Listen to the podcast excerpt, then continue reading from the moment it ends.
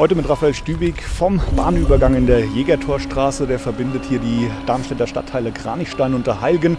Gerade ist die Schranke mal wieder unten. Autos, Fußgänger müssen hier warten, weil gleich ein Zug kommt. Was hier sehr oft passiert und es gibt die Befürchtung von Anwohnern, dass dieser Bahnübergang hier schon sehr bald kaum noch passierbar sein könnte. Denn hier ganz in der Nähe auf dem Rangierbahnhof in Kranichstein soll eine Wartungs- und Reinigungsanlage für ICE-Züge entstehen. Einer der Anwohner mit Bedenken ist äh, Michael Siebert von der Interessensgemeinschaft Ahelger Bürger. Jetzt rollt hier gerade ein Güterzug vorbei. Ja, Herr Siebert, Sie haben mal gezählt, wie viele Züge hier jetzt schon vorbeirollen tagsüber. Wie viel sind das?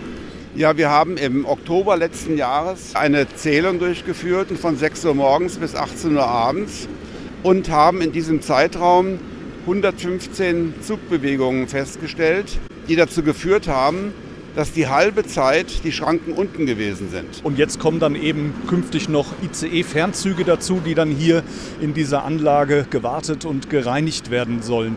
Die Bahn hat auf einem Stadtteilforum und auch gegenüber dem HR gesagt, das sollen sieben ICE-Züge sein, die ausschließlich nachts dann hier gewartet und gereinigt werden, die zwischen 21 Uhr einrollen und bis 7 Uhr am Morgen dann das Werk hier wieder verlassen haben. Jetzt liegen die Planfeststellungsunterlagen seit einiger Zeit offen. Sie die, die Interessensgemeinschaft haben die durchgearbeitet über die Weihnachtszeit und haben da ganz andere Zahlen rausgelesen. Welche denn? Das Schallgutachten, was dort äh, mitgeliefert worden ist, rechnet damit bei Maximalauslastung der Anlage dass über den ganzen Tag hinweg 60 Züge hier abgefertigt werden, was dann ja auch bedeutet, dass 120 Zugbewegungen an dem Bahnübergang hinzukommen. Die Interessensgemeinschaft und Sie fühlen sich deshalb von der Bahn nun getäuscht.